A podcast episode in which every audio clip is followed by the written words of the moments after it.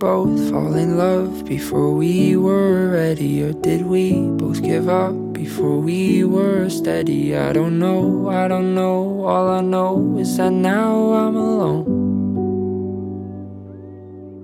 Were we both too 大家好，欢迎收听今天的节目。今天呢是一档串台节目，是由三点下班和老范聊创业的主理人高张资本的创始合伙人范总一起来聊一起。哎呀，我们跟范总要聊天，其实非常的激动啊！而且我们之前也做了很多的功课，有很多的问题都想跟范总去探讨和请教。但是呢，问题实在是太多了，比较散，所以呢，我们今天就想了一个话题，希望能够把这一个话题给讲透。如果大家还有一些兴趣的话，也可以在我们三点下班或者老范聊创业的后台留言，希望促成我们下一次的串台嘛。所以我们今天就来聊的一个话题就是如何在现在这样一个信息爆炸的时代。去获取对我们有用的信息，然后呢，再利用这些信息去辅助我们自己的一些投资决策。因为范总是目前的主业是在做一级市场投资嘛，而我和星辰是主要以二级市场投资为准。但是我们呃获取信息的一些路径和方法，应该都是可以借鉴和和使用的。今天呢，我们就来就着这个话题来一起来探讨一下。那首先我们先自我介绍一下吧，因为面对两个频道的听众，肯定有一些不熟悉的。那范总先来。好的，好的，感谢感谢啊，李总，我是老范聊创业的老范啊，然后呢，我是高瞻资本的创始合伙人。呃，我我以前呢是做过各种媒体，然后呢现在是做投资。呃，投资呢一块是一级市场投资是我的主业啊，同时呢我们的投资人包括我自己也是。也是几个比较优秀的二级市场的基金的投资顾问，啊，所以呢，就就跟大家交流也比较多啊，非常荣幸啊来交流。那星辰，哎好，大家好，我是星辰，然后是一个九五后，啊，我自我定义是一个比较喜欢炒股的北漂青年，啊，然后我我有一个公众号叫星辰大海的边界，当时起名的意思是希望。呃，不管到多少岁，都希望对这个世界的好奇心是没有边界的。啊，我也希望能把炒股这件爱好给做到八九十岁。嗯，对。哇，那我来介绍一下我自己。我呢叫李永浩，我以前是一个地产从业者，在地产行业做了有十年。呃，但是呢，我在炒股方面的成就远远超过我在地产生涯的一些职业的一些履历，所以呢，后来我就。呃，也是运气比较好，通过股市赚到一些钱。后来就因为家庭的原因，我就回家带孩子了。所以现在是一个可以说是一个全职的二级市场的投资者，或者说就是一个全职股民吧。所以其实我觉得我们三个人的角色其实是是有蛮大的区别的。所以今天我们分享出来的一些内容和方法，应该会有蛮多的碰撞。那我们就开始吧。那范总，要不你先来，你讲一讲，就是你面对每天这样汗牛充栋的信息。你一般都是怎么去获取信息的？比如说，你有哪些每天都必须要做的事情？获取这些信息之后，怎么去筛选，或者说怎么去整理？然后以及后面是怎样去辅助自己的投资决策的？好的，看信息啊，是一个老话题啊。我当年呢，因为我以前在证券媒体做过很多年，报纸、杂志、广播电视、网站都干过。然后呢，我就从报纸杂时代到杂志时代，然后后来到了网络嘛。我就亲手参与了这个大量噪音的制造过程，啊，就是每天我们最开始报纸，呃，我最开始做《正向市场周刊》，那么一周出一本杂志，后来报纸，对吧？每天一份报纸，我们是，然后后来有了一个网站，那个网站呢，我还搞了一个栏目叫快讯，那么那个快讯栏目呢，我我当时搞了一个比较变态的值班制度啊，我估计到现在很多同事都会骂我，就是从凌晨四点开始更新。然后呢，一直干到晚上的呃一点钟，就是只有那个三十个小时是不更新的，然后就不停的发布那个信息。我当时我还搞了一个叫做信息的漏稿子的漏新闻的监测机制啊。后来呢，我投了一个项目叫财联社。哦。啊，很多做股票的人也也都知道。嗯。所以呢，那个又生产了大量大量的信息啊，我们或者说叫叫噪音。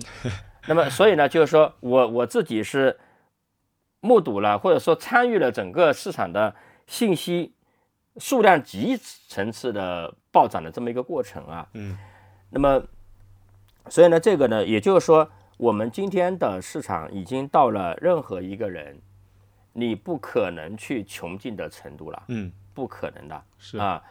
就是，但是呢，你获取更多的信息之后，你的业绩就变好了吗？没有，我觉得不是的，嗯，对吧？你想，比如说以前的上市公司可能连年报都不怎么披露，对，后来披露年报啊，后来呢，现在有季报。假设啊，我们说所有的上市公司都不但公布季报，还公布月报，还公布周报，嗯甚至公布日报，嗯你觉得投资者业绩会变好吗？不会，也不会啊，对，是吧？因为你的噪音更大了。是，所以呢，我就是说，每个人今天，我觉得很重要一点是说，你是怎么样处理信息的。嗯首先啊，我以我自己来讲啊，嗯，我觉得，当然也可能是说，我看一条信息的速度比别人快，对吧？因为我当年生产这玩意儿啊，所以呢，我我我现在呢是这样的，我跟二级市场相关的啊，我是这样的，就是一般性的信息不处理，啊，然后呢，我说宏观层面的信息啊，重要的信息你是不可能漏掉的，对，就是你想漏掉都很都很难啊，是吧？俄罗斯发生兵变，对吧？就这件事情，美联储加息这件事情，你想漏掉它是很难很难很难的，对吧？嗯，但是，但是呢，同样的信息的解读能力是不一样的。嗯我们说有一个法则啊，我们叫异常值法则。那么最主要能力是说，你判断什么东西是异常值。，OK，什么叫异常值呢？香农定律告诉我们，小概率信息嗯等于高信息量。嗯就它有一个公式啊，那个那个公式还挺复杂的，就是它有一个论证，叫小概率信息等于高信息量。就是说我们看到说一个东西，我们说事出反常，或者说非常异异常，或者说几年一遇，或者说这个事情很奇葩，或者这个东西感觉和以前不一样，那么我们就说这个东西是异常值，往往是高概率信呃那个那个高价值信息啊。那么从我的来讲呢，比如说，哎，我我就关注几条线啊。第一个是宏观，是吧？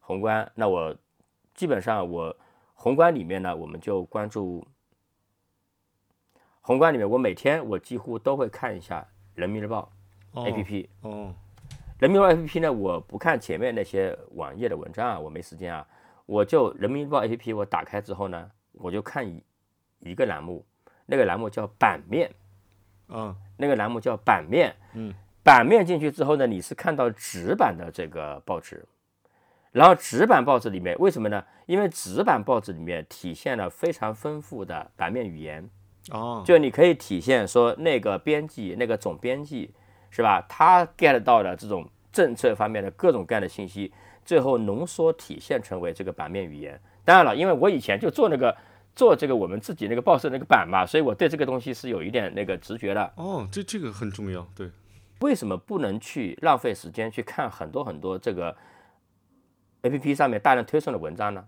因为那个是变成是流量逻辑，嗯它就会推什么样的东西推上来，P V 最高，V V 最高，对吧？就浏览量最大逻辑，它不是说一个价值最大逻辑。嗯当那个大报大报编辑那个版面语言的时候，他的目标读者是谁啊？他的目标读者是高级领导人，对吧？嗯是比较高层的领导人，所以你这里面是信息量是是大的。但你说这个这个正常的那些网站的那个信息，它目标是什么？它目标是流量嗯啊，那信息量是不一定大的。另外一点呢，就是我在行业和公司信息里面呢，我只处理我熟悉的行业的公司的信息。嗯，比如我熟悉的是 to C 的是吧？互联网、传媒、游戏、消费啊，这些是我熟悉的。也就是说，我举个例子啊，比如说哔哩哔哩公布一个政策，比如最近它有一个什么小小新的一个东西变化，那这个事情我是非常敏感的，因为我掌握它的这个各种各样的背景信息的来龙去脉，所以你这个东西，哎，你你有一个动作，我就能够比较简单的理解你在干嘛，你为什么这么干，意味着什么，对你有什么影响，对吧？这个是我们很熟悉的。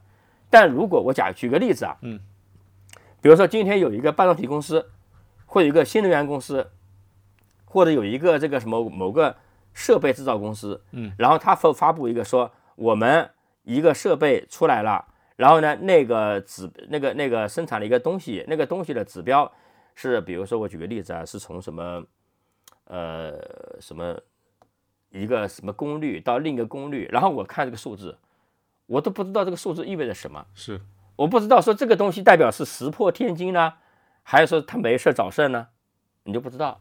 是吧？你就完全没有这个判断力。嗯，所以那那然后呢，我会看一下那个呃美国外的宏观，我会主要看一下那个《华尔街日报》啊，这可以说嘛？毕竟是那个翻墙了。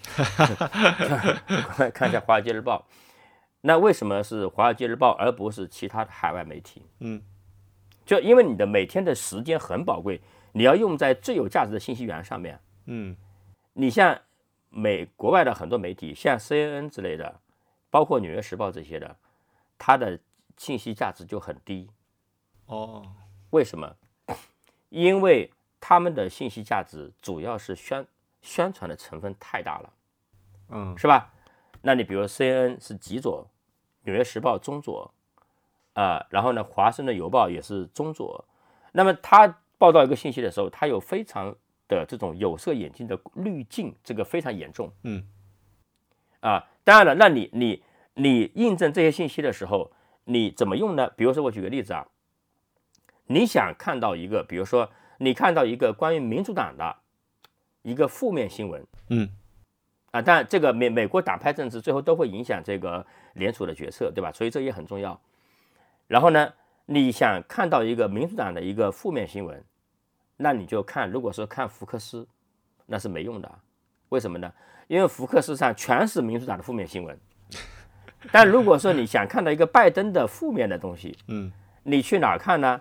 你去，如果你在 CNN 上居然看到了一个拜登的负面新闻，那意味着这个事情是绝对是真的实锤的负面的，非常负面，非常负面了啊。那那那为什么说《华尔街日报》的价值是大的呢？因为《华尔街日报》的受众。《华尔街日报》的受众是证券投资人哦，嗯，那证券投资人就不容许你太多的这个意识形态啊。对，为什么呢？因为我要看的是我要跟真金白银有关系啊，对吧？所以《华尔街日报》只有一个版面，一个版面是表达他的政治观点的，或者说带有严重的意识形态性质，就是他的 opinion 评论版。哦，他的评论版，那个基本代表了说美。美国的共和党的建制派的右派的这么一个主张，所以你就每一个美国的主要的政治派别都有一个它的一个阵地，那你就就可以看到这个东西。嗯，那所以呢，就是说，当你看到这里面说，我们主要判断说，我们主要看信息是说，这个人以前一直说这样的观点。我举个例子啊，比如说鲍威尔啊，美联储，他一直是这样表达的。嗯，当有一天突然他的表达变化了。那就是异常值啊，那就是高信息量的。那你比如说啊，我举个例子啊，我们说突然看到我们对于地产政策、对于宏观政策，对吧？股中国中国的啊，那一直是这样表达、这样表达的。突然有一天说看到哎一个大幅的变化，或者说一个，比如说我们说看到二零二零年底，对吧？哎，突然有一个有一天出现个词叫做防范和制止资本无序扩张啊，对吧？啊，那个是第一次出现的一个词，重大信号。对吧？因为这个词从来没有出现过。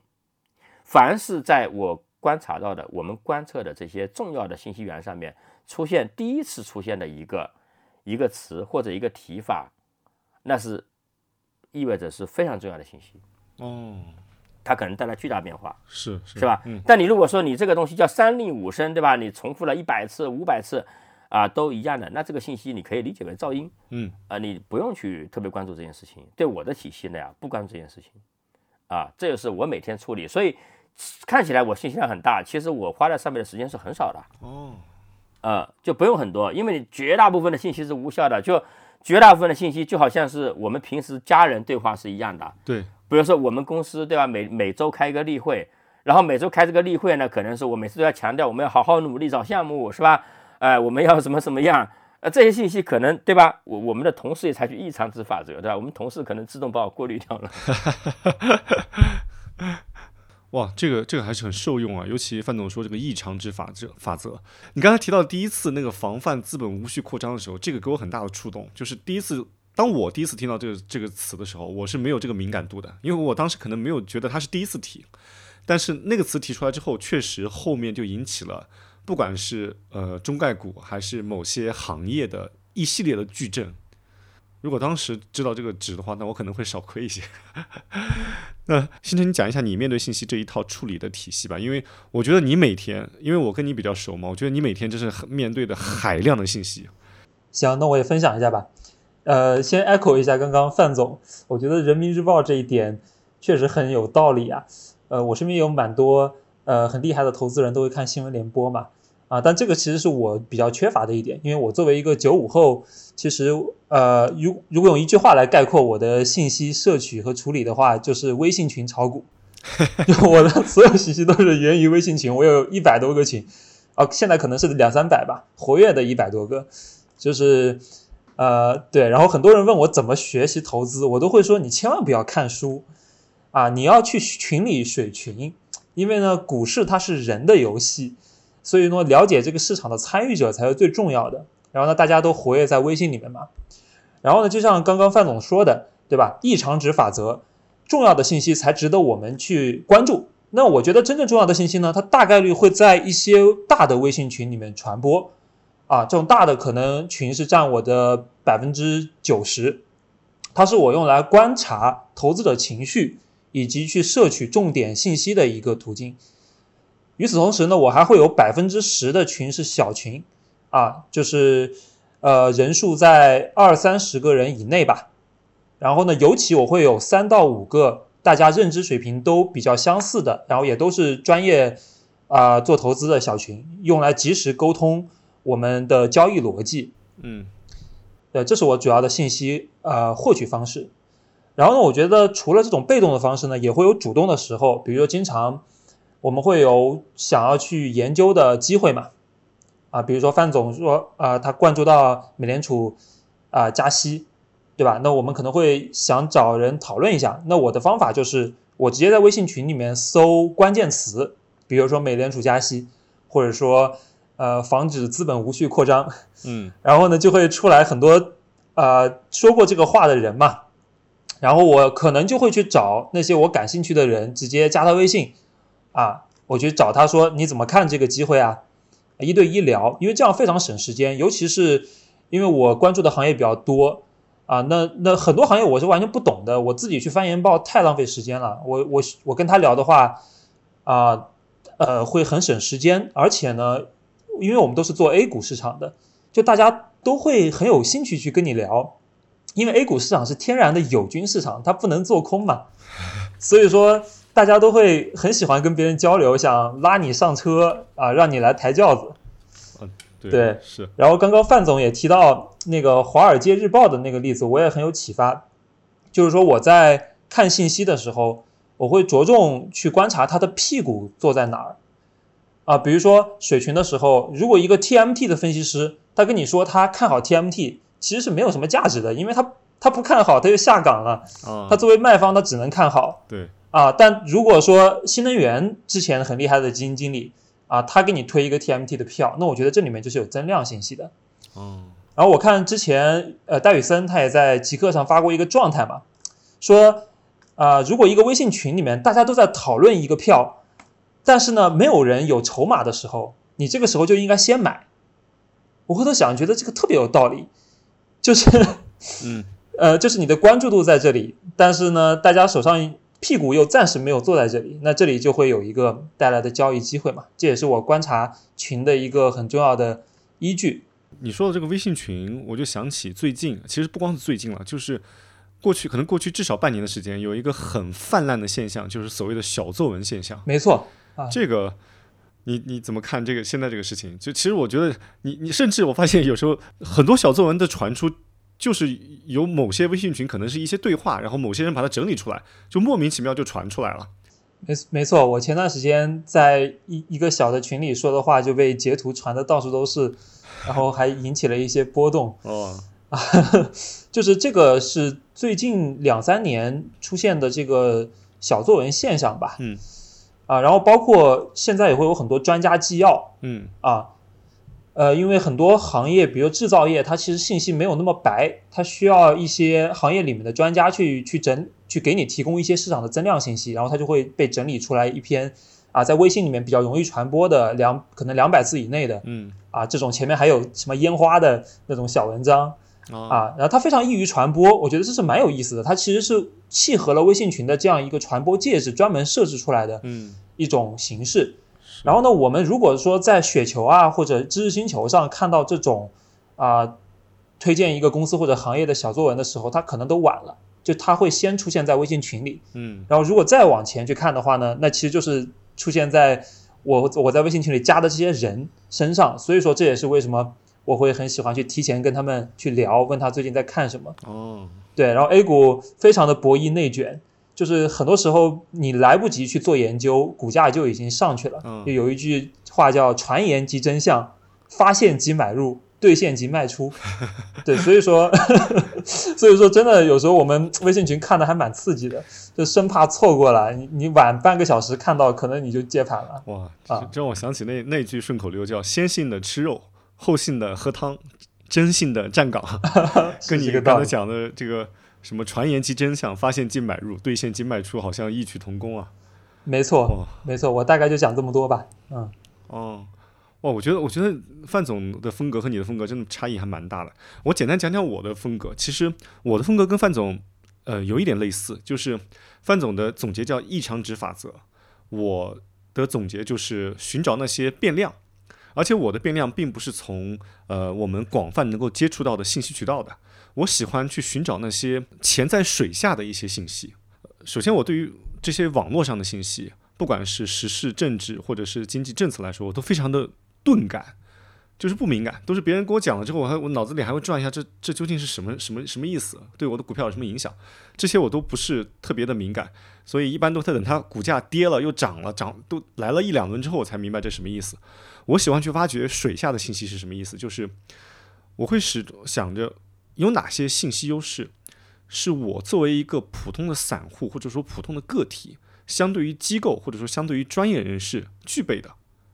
我举一个例子啊，就是比如说我以前在地产公司，我以前在研究地产公司股票的时候，我怎样去相对于那些地产行业的研究员有信息优势呢？就是我可以通过他们拍地的情况。以及通过我的同事，因为在各这个行业互相跳槽嘛，去打听他们内部的整体工作氛围，来提前获取这个公司的运营情况，进而相对于地产的分析师有一个提前量。然后呢，还可以通过去实地去踩盘，看一看它整体销售团队的这个精神状况，以及它的产品的质量，以及产品的所谓的产品力嘛，来进行一个专业的判断。这样子呢，我相对于呃传统的。行业分析师来说，我就有信息优势了，那就更不要说相对于更多的散户了。但这只是一个例子啊，我再举一个例子，就是比如说我之前去研究一个 K 十二的一个学校，那我除了它的呃网络上能够公开的年报或者说这个行业信息之外，我真的去把它的每一个呃倒倒也没有每一个了，就是我能跑的范围之内的，比如说因为我在成都嘛，我把它四川省的几个主要城市的院校都开着车。去看了，甚至包括他还没有盖学校的那块地，我都去看了。我就看他有没有动工，看他跟他公年报公布的那个呃预计开业的时间是不是吻合的。然后这样子呢，我就相对于不管是相对于他们公司的内部人来也好，还是相对于行业的分析师也好，我就有了一个足够的信息优势。其次呢，我怎么去判断这个学校它的运营状况以及它的真实的口碑是不是跟他老板吹的一样的好？我去学校他的门口蹲点，去跟学生家长去聊天，通过这些潜在水下的信息，呃，我就能够产生一些判断，帮助我领先于这个市场。所以我的信息喜欢去挖一些所谓的更加生活化的信息。我觉得这个呢，可能是嗯蛮有意思的，有一点类似于田野调研的感觉。那也是你时间多才能做这样的事情。对，而且你应该找一个适合。就说他会添油加醋，把你的调研的信息展现出来的人跟你配合。哦，对，再写一篇小作文，就 更好的去去这个去去帮助他传播，是吧？对，反正这个这就是每个人获取信息的不同了。我觉得，哎，我们可以聊一聊，就是在各自的这个获取信息的方式或者体系之下，那怎么样去运用到我们日常的投资和生活中呢？比如范总，您讲一讲，就是您这个具体的案例呗，因为我讲一讲，我讲讲这个工作方面的啊，就是你看我们以前做的各种传统媒体，那么做这些传统媒体，你感觉到没有本质的变化，嗯，就是做报纸和做杂志、做广播和做电视没有本质变化，但是有一件事情是本质变化，就是二零一二年八月十七号。二零一二年八月十七号发生了一件很重要很重要的事情，微信公众号？就是微微信公众号平台上线了。哦，真的好，对你你记性很好。嗯那个平台上线，我差不多在上线之后的几个月，嗯。呃，我也开了一个微信公众号体验了一下，嗯。然后呢，我当时就极度震惊了，我觉得我的行业出现了非常非常非常大的变化，这个是绝对的异常值啊！玩法彻底变了，为什么呢？你就看到这些人，我们不需要牌照，啊，不需要印刷费用，不需要发行费用，不需要投递，对，不需要建网络，然后它就可以，你只要内容好，你就可以自动的传播。那以前你要有一个，你要去找印刷厂，要去印东西，对吧？你还得有牌照，或者说你你以前去找电视台，你还得有非常非常昂贵的整套的体系，而且你牌照更更难。完了之后你，你传播也很难，你频道数量是很有限的，上新频道是非常非常非常难的。OK，这是第一重大变化。完了之后，更可怕的是什么呢？你可以和你的用户沟通。对，我们原来就是做媒体，天天讨论什么呢？天天讨论是说，我记得我在我以前那个报纸啊，工作了十多年，十多年里面，我们几乎日常讨论一个问题是，我们的报纸到底是办给谁看的？就这是一个日常讨论问题啊。但是今天就不需要了，对吧？嗯，你知道你谁在看，而且你知道他看了没有，是，然后甚至你你可以跟他直接对话，但后来发展到买东西，所以呢，那个是一个绝对是一个异常值嗯啊。那我觉得对我的职业生涯具有巨大变化。我写了一个公众号，完了之后，后来我就开始投做做这些新媒体的投资，对吧？这是我投资转向投资这个事情的一个第一步啊，一级市场投资第一步。二级市场呢，我觉得我我举几个小例子啊，嗯，就是一个是二零年，二零年的时候呢，就是呃二级市场的话，我们主要还是这个就做那个二级市场，二零年的时候主要还是做多这个中国的互联网公司嘛。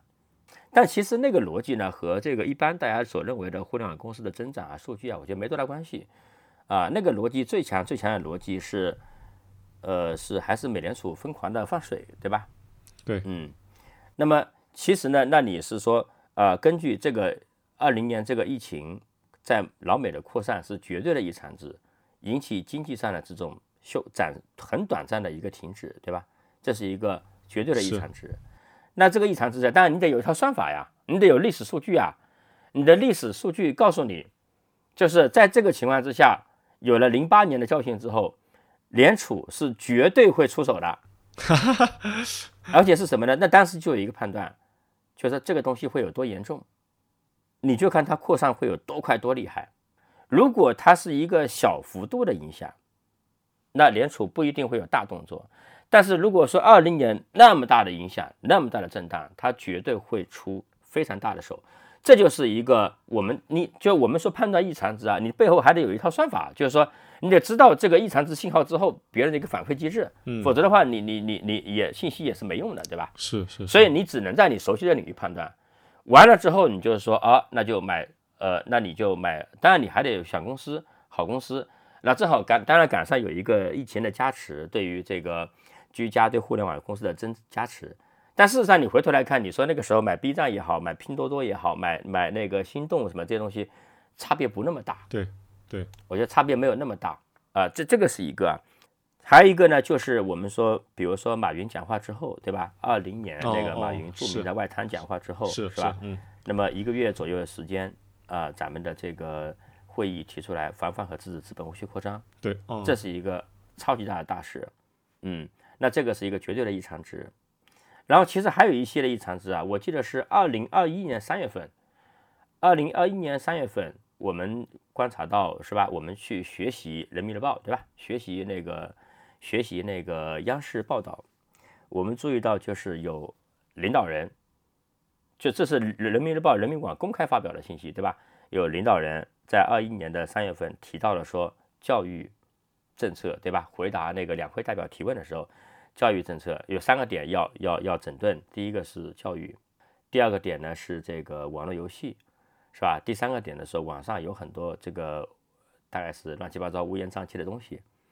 那这个教育的这个点之后，我们看到这个啊新华社嗯半月谈连续发了五条五篇评论，哦把这个事情的这个定性定性在一个非常重要的一个。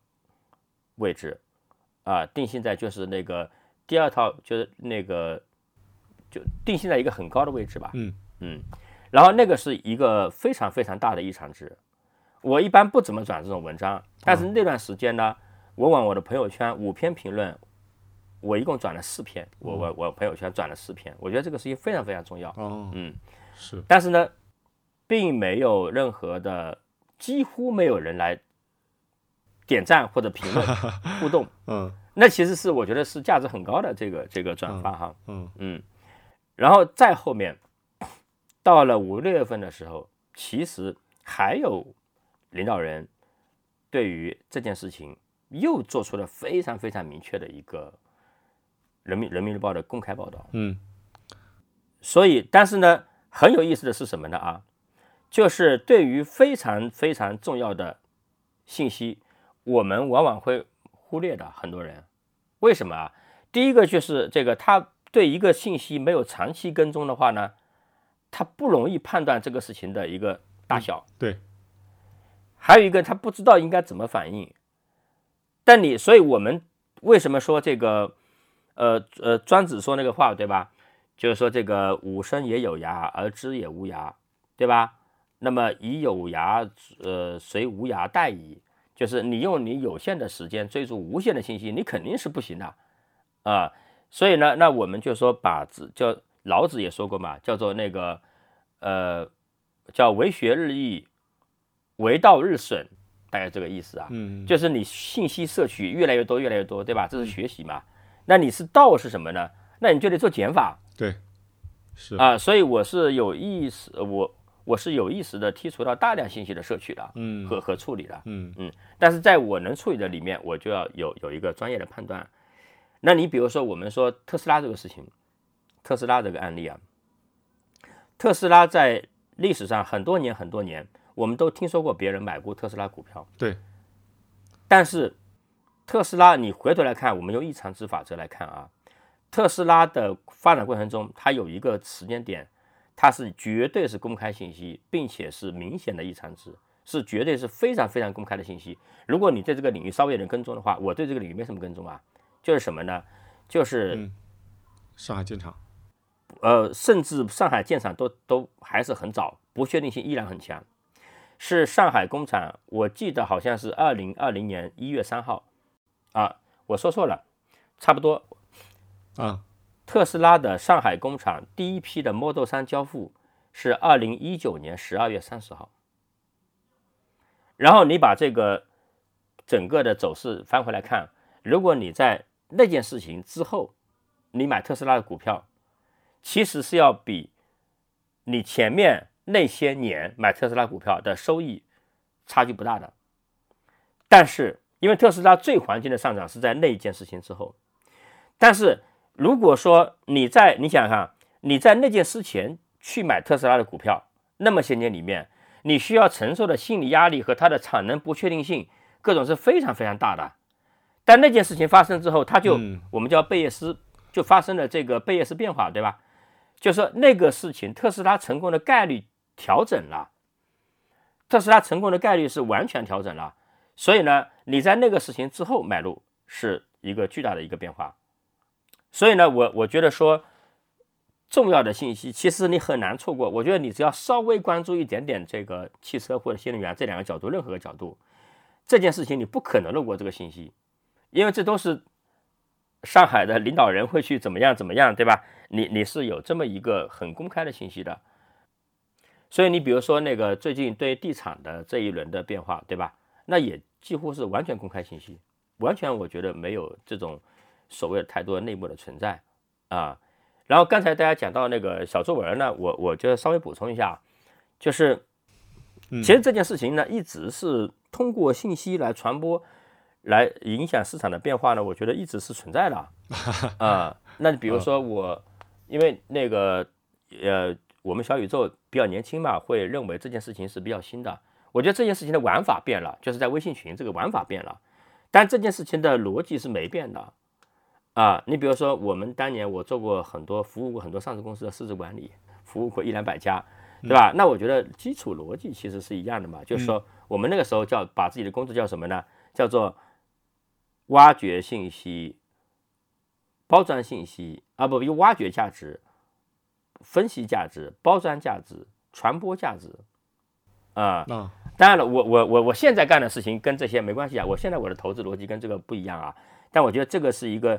信息通过信息传递影响，我记得大概在十年以前，我有个案例印象非常深刻，就是因为 A 股市场呢，我我现在我自己几乎不投资 A 股市场啊，嗯，那么 A 股市场呢，当时是有一个我们叫一直到现在都给不确定性溢价，对对对，想象力溢价，呃，就是你比如说你是也许你是受一件事情影响的公司。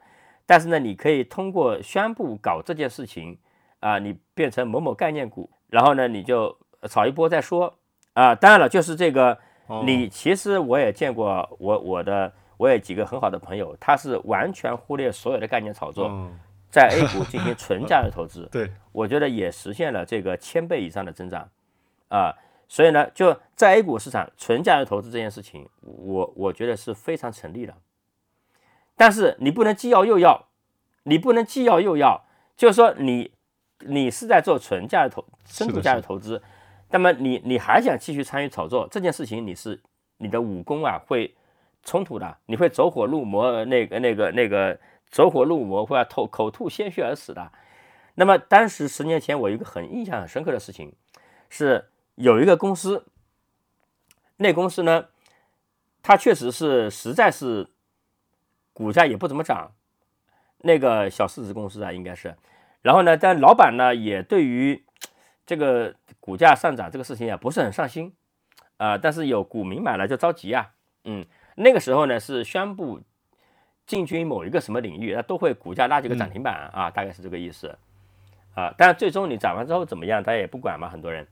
然后呢，那个股民呢就就啊呃就脑子比较活。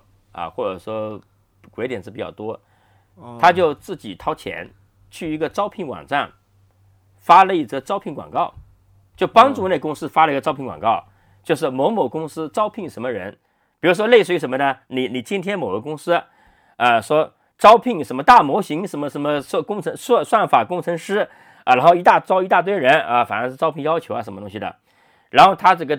登出来之后呢，那个网站发出来之后呢，那个时候审核可能也没现在严格啊。那现在可能要需要一大堆资料。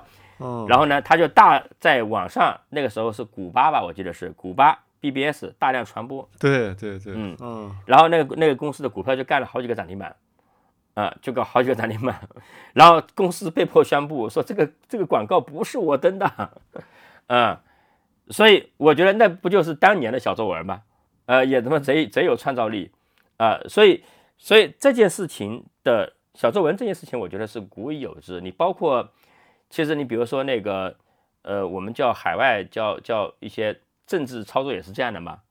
啊，什么某个人要想选什么总统、选议员是吧？就先放放风啊，或者说有人想提名一个人，然后你反对他提名一个人，你就先把他提名这个信息放出去，然后让他，然后你再放那个什么他的黑料是吧？一通怼把他给灭了。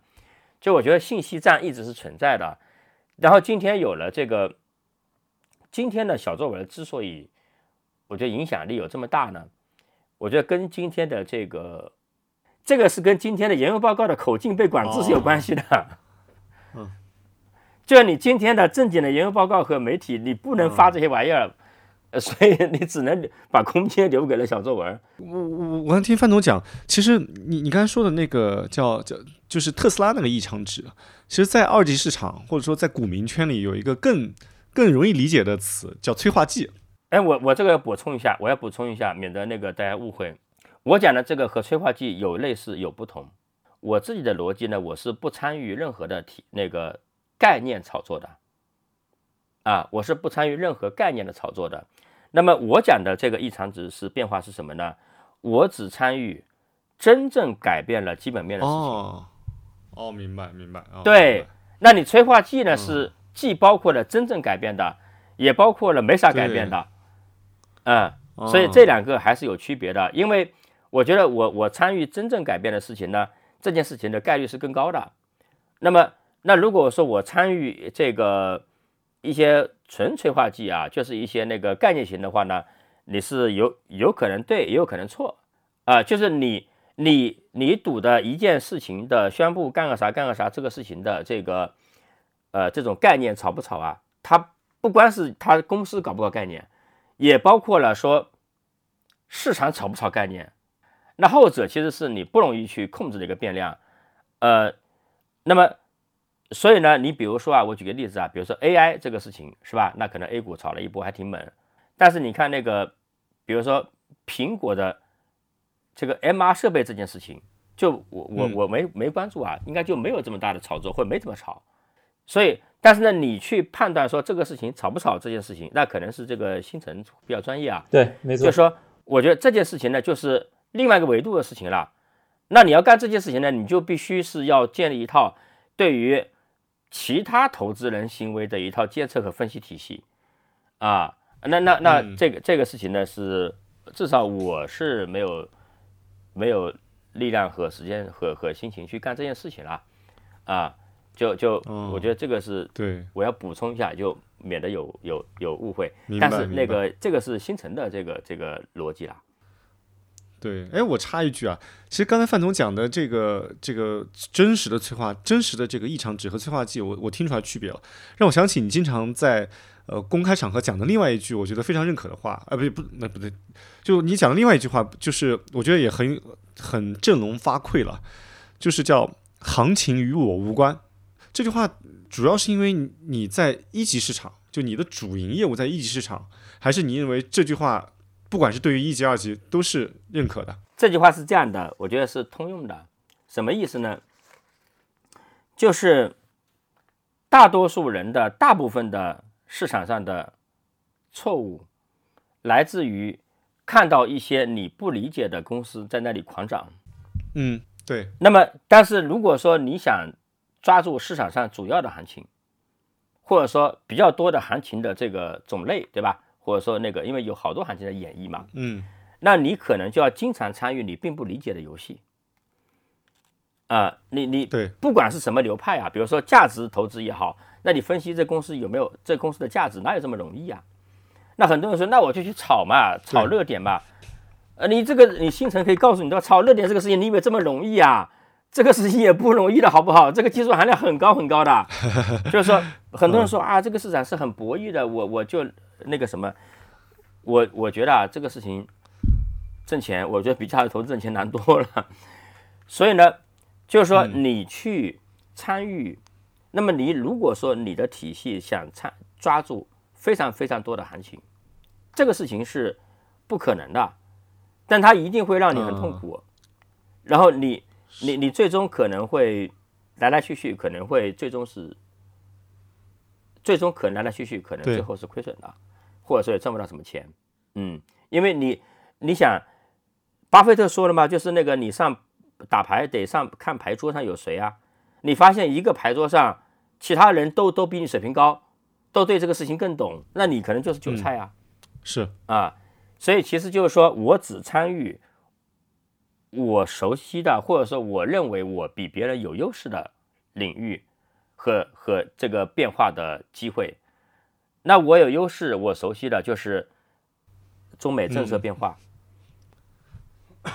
，C 端的互联网、游戏、消费是。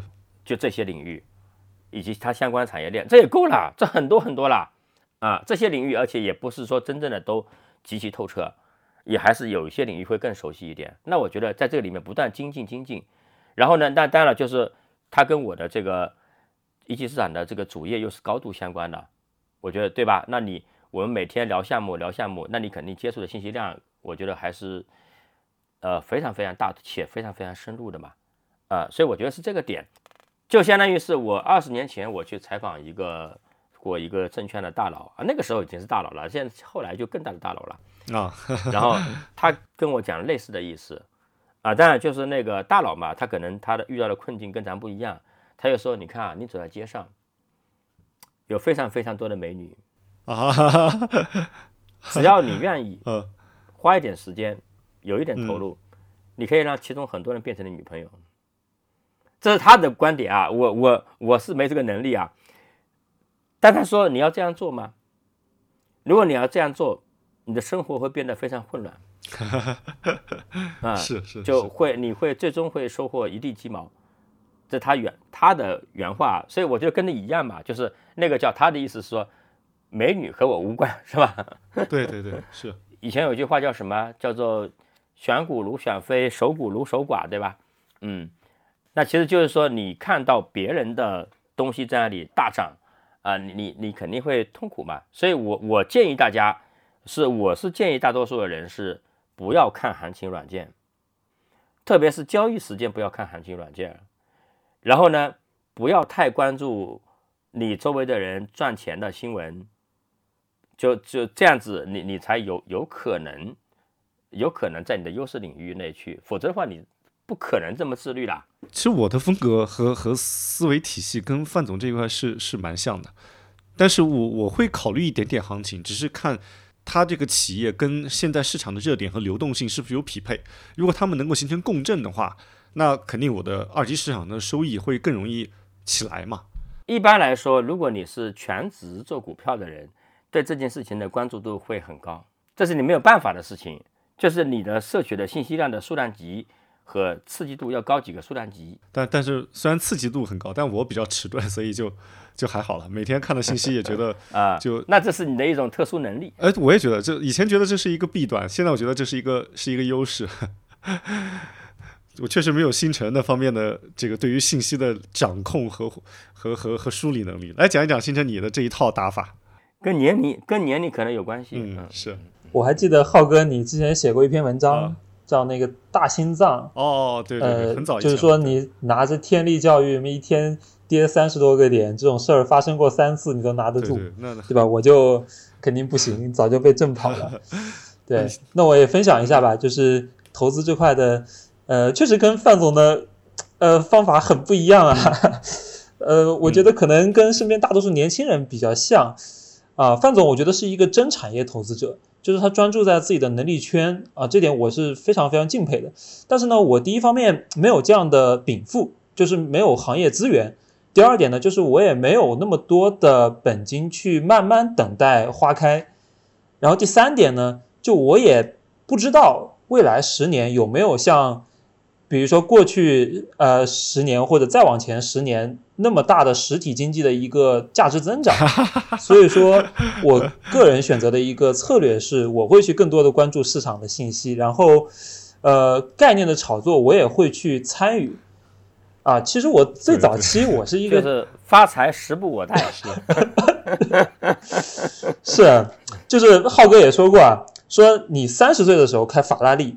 和你四十岁、五十岁不一样的，年轻的时候鲜衣怒马啊，就是你，你那时候钱对你来说更有意义。我是可以慢慢变富，我五十岁、六十岁肯定很有钱，但那时候对我也没什么意义，就留给孩子吧。对，那说回来，说回来就是，我其实最早也是做价值投资的，因为我是复旦国际金融系毕业的嘛，然后我们学校里天天都是学什么哈耶克啊、曼昆那一套，然后后来我在市场里面做了段时间价值投资，也赚到一点钱。但是后来，嗯，市场风格改变之后，我就觉得好像不对，就是在 A 股好像书本上的没有什么用，而且我也没见过有哪个教授炒得好股票的。我然后我看那些百亿牛散，很多学历都很低的，都高中以下。所以说呢，我现在斗胆说一下我我的观点也比较极端，嗯，就我觉得呢，呃，价投呢，价值投资它只是阶段性有效，它也是一个工具，它是一个形而不是本。就市场呢，尤其是 A 股市场，我觉得它的本质啊，它就是讲故事和泡沫。然后范总刚刚说的不确定性溢价，它其实就是导致泡沫的一个原因 啊。然后 每个上市公司会讲自己的故事嘛，行业也会自己的故事，那这故事会起承转合，那这个泡沫它会缘起缘灭。对吧？然后讲故事的人呢，有很多其实也是不怀好意的，但都是镰刀嘛，镰刀是很多的，就是呃，就像那个，我就我蛮喜欢一一部剧叫那个《天道》，然后里面丁元英说，你既得盯住这个庄家的黑手，也得盯住衙门的快刀，得在狼嘴里面有肉的时候下筷子，还得在衙门拔刀之前抽身。就这个市场其实是挺黑的，所以所以我会从。我是我会从一个比较把别人设想成比较坏的角度去去理解这个市场，然后去保护好自己。哦，那你讲讲怎么保护好自己？呃，我一会儿结合那个例子说吧，就是说我在决定下仓位的时候，我会考虑很多，比如说啊位置，啊比如说板块贝塔这些的东西，其实都是保护自己的。嗯，对。然后我现在可能说交易框架是，呃，是一个。A 股比较主流的短线玩法吧，就是去在一个向上的贝塔里面去啊寻找寻找有催化剂的股票啊，然后我身边从几十万干到可能几千万或者小几个亿的，好像大多大多数是这样一个路径啊啊，就我说的是可能八零后这帮人。啊，然后他他却有有验证过的成功的案例，但是确实我觉得最终能成的也是极少数人了。嗯，对。那那你详细讲讲你的策略？那我那我的话具体来看可能会分成三步吧。就第一步我会去识别一下贝塔在哪里。嗯。就是 A 股它是一张整个的资金的地图嘛。嗯。有着有着几十万亿的资金在上面搏杀，那资金它是有流向的。啊，那流流向可能是基本面驱动的。对吧？也也有可能是纯资金驱动的，但 anyway 它会有一个所谓的贝塔，然后呢，我们会结合基本面和资金的变化，呃，去判断未来贝塔怎么走。其实也就是各个板块未来的走势。那这个板块可以是一个行业，比如说新能源，也可以是一个主题，啊，比如说是中特估这种。对，然后这这个板块和贝塔真的非常重要。我是从二零。二一年才开始明白的，所以说二零二二年也没赚到钱，就是因为对这个东西，呃，领悟不够啊。就是其实呃，大家以为的很多股价的波动，刚开始进市场的时候，以为是基本面的波动，其实不是，它都是一个板块贝塔或者说一个大势带来的。就像刚刚范总提到的嘛，美联储二零二零年疫情之下去放水，你不管是哔哩、呃贝壳还是那个心动，其实你买的差别不大的。啊，因为它都处于一个巨大的货币增发的一个贝塔之下，啊，然后你经常你亏钱也是因为你在一个下行的贝塔里面，就是我们都说下行贝塔狗也不碰，就这个道理。你说你说这个下行贝塔，就让我想起了最近狂跌的新能源板块。哎，没错，啊，其实我是五月初开始，呃，开始旗帜鲜明说去看好那个新能源嘛。啊，那它它确实是经之前经历了一个比较巨大的一个向下的贝塔，是因为它的竞争格局恶化嘛。然后呢，我也会有一套自己一套指标体系，呃，去判断它什么时候逆转。那比如说从这个它业绩有没有出清的角度，然后从它筹码有没有出清的角度，它的估值情况，对，然后我会会在选择说我观观测到它的贝塔在整个行业在往在转上。或者说已经确认了往上的这个过程中再去参与，对，这是我觉得就是第一步。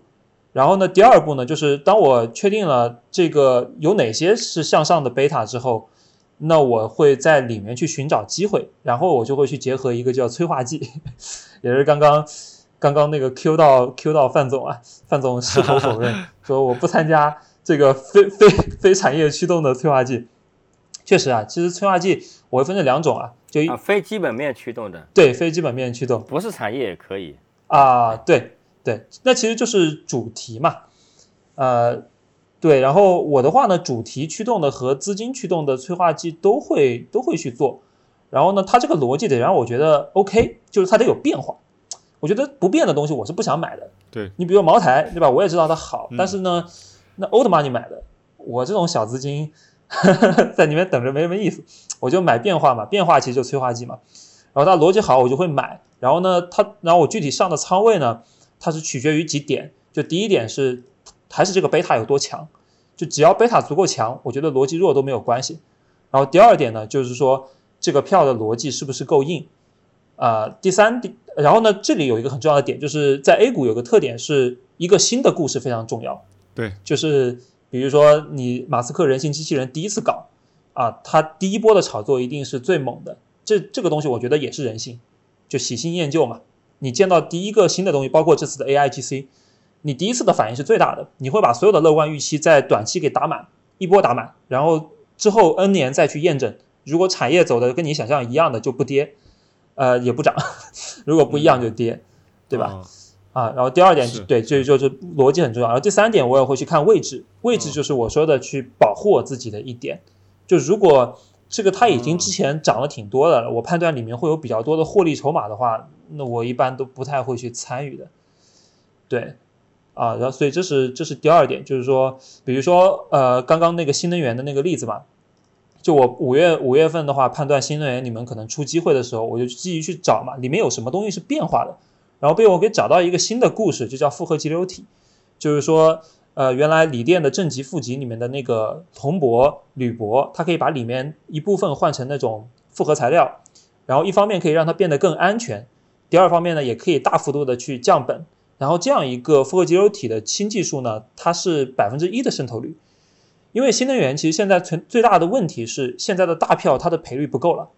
因为这个产业它可能已经到了一个下半场，就好像前几年我们说互联网进入下半场一样的。那互联网下半场可能只跑出了拼多多，对吧？一个大的机会。那我认为新能源它大的票隆基什么肯定是也没有什么机会的。我这里面我赔率够的只能是其中的一些新技术，就是一些渗透率还很低。然后呢，大家会去为了降本，大多数是降本的这样一个考虑去去迅速的去采用。然后我找到了这样一个。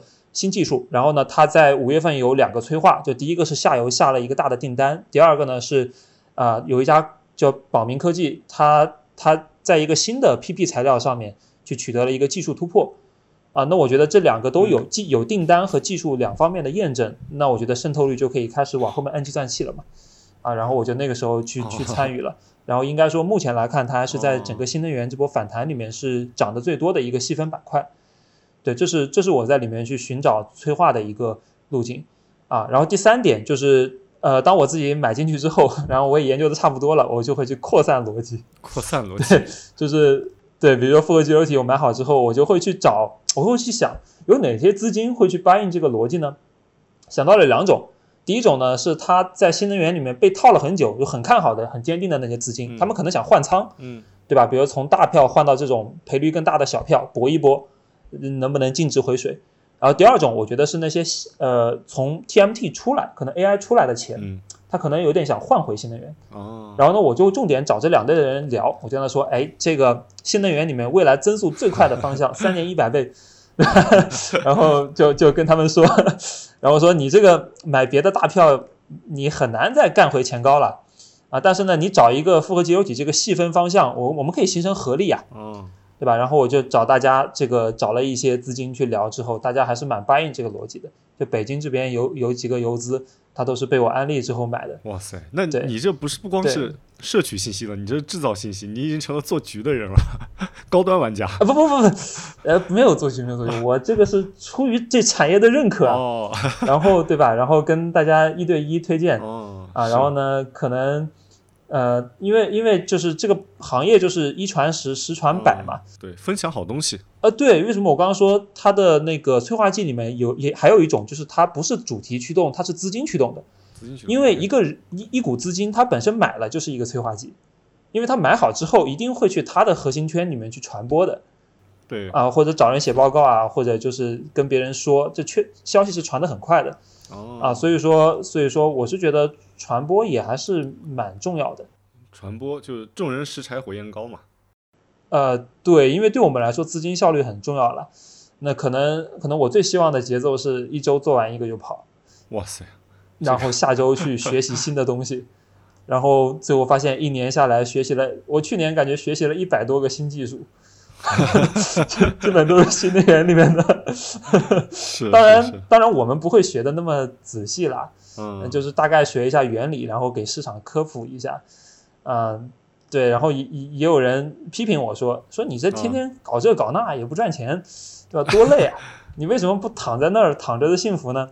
嗯那我只能说，就是那人各有不同嘛。那那选择我们这种短线去这种埋伏热点也好，追热点也好的打法，那它本身就是要天天去学习新鲜事物的。然后，而且我们也大多是比较喜欢频繁操作的人啊。就是不有一句段子嘛，说这个 A 股是人类历史上最大的知识付费平台，就哪怕我亏了钱，我。这个每天学习了很多新的行业知识，我觉得也不虚此行吧。是是是，哎，我听你讲完，我觉得你你讲的学习其实是在广度上学习，而范总他对产业、对个别行业他深入的挖掘和跟踪，其实是在深度上学习。我觉得这两个视角是不冲突的，而且两个各有它的它的优势。没错，这个市场最有意思的点就在于说，大家可以方法完全不一样，但是都可以在里面赚到大钱。对对对，而且我们其实是互相帮助的。是是是，就我这种人是提供流动性的。应该说，在我的体系之内呢，就是有没有人给我提供流动性不重要，对吧？嗯 对，就是什么呢？我嗯我是这样的，我比较，呃，我推荐一本书啊，就是一个是塔勒布的《黑天鹅》啊是，啊，那这本书呢是很多人看了书名就，包括最近很多新闻里老说黑天鹅，就误解了这本书的真谛。然后还有一本是塔勒布的合伙人写的一本书，叫《资本的秩序》。哎我哎我啊刚、刚买了这本书，资本的秩序对对对对，它整个是一个对，它整个是一个道家的体系，哦。是一个道家体系。就是你看这本书里面是一个外国人写的啊，呃，那个是一个外国人写的，但这个老哥呢，在里面大量的高频度的引用《道德经》的原文哦。啊，引用《道德经》和《孙子兵法》的原文哦。啊。那么我我这个体系呢，就是基本上我们做二级市场投资啊，嗯，就是投资的频超交易的频度很低。嗯啊，非常低。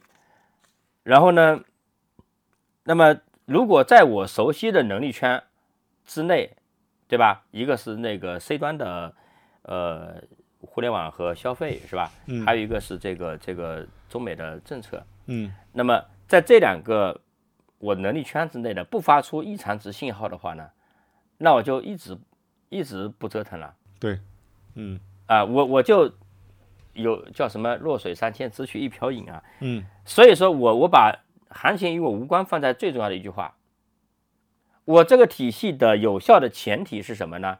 就是你要放弃绝大部分没有进入你这个的所谓的机会。就巴菲特不是说嘛，就是对吧？核心是那个击球，击球对吧？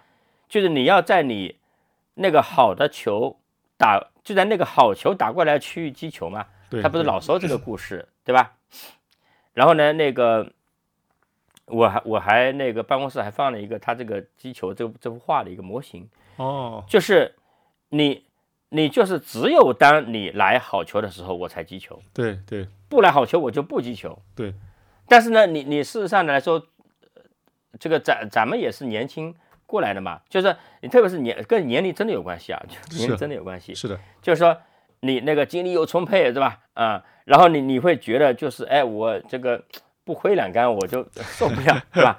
就就就就技痒难忍，是吧？对啊、就就我我觉得这个跟荷尔蒙分泌下降，我觉得有关系，这个事情啊、真的真的，嗯、所以所以我我我是觉得是这么一个不同的，看起来是很不同的，但其实呢，我觉得也是相通的。就比如说啊，比如说新城这个体系，它如果说这里面又掺杂深度价投的东西，它可能就不灵。哎是，它就冲突了，对哎，你你你是那个资金投机是吧？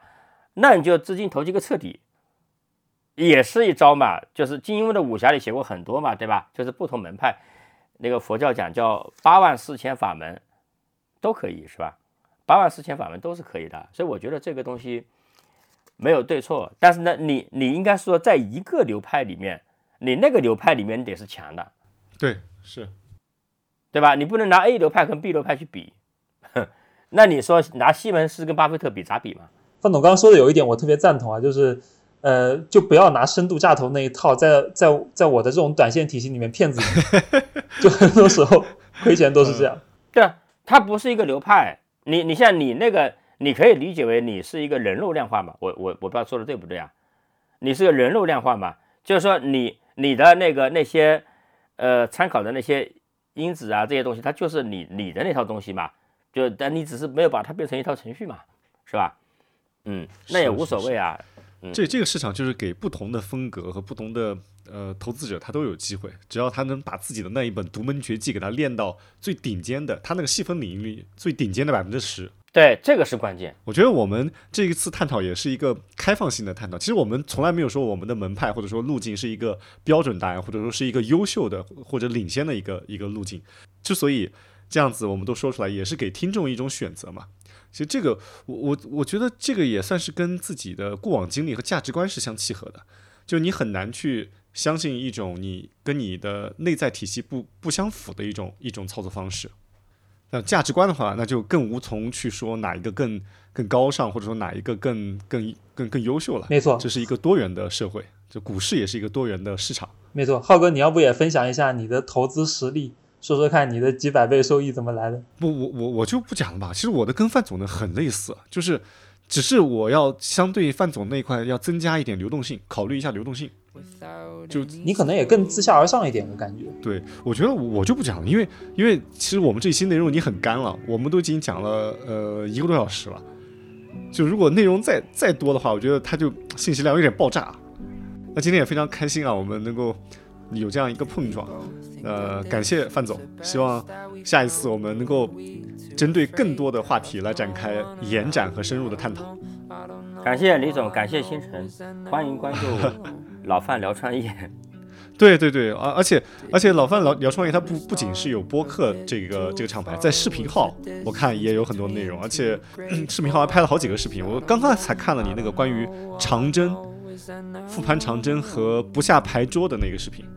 那个那个给我很大的启发，我也我也非常认可，就是无论怎么样就不要下牌桌，但不下牌桌是有前提的，就是你不能加杠杆，同时呢要熬下去。那个视频我我推荐我们的听众朋友们都去搜一下，就尤其在现在这样一个，就是我们上一期聊了关于关于现在整个经济环境的一些问题嘛，尤其在现在一个相对没有那么乐观的社会舆论之下，如何去复盘长征以及。如何去让自己保持在牌桌之上，真的是对我们每个人都蛮重要的。好，那今天就谢谢范总，感谢范感谢大家，感谢两位。行啊行，那我们今天就先这样做，好，听众们拜拜。and everything's over without any closure.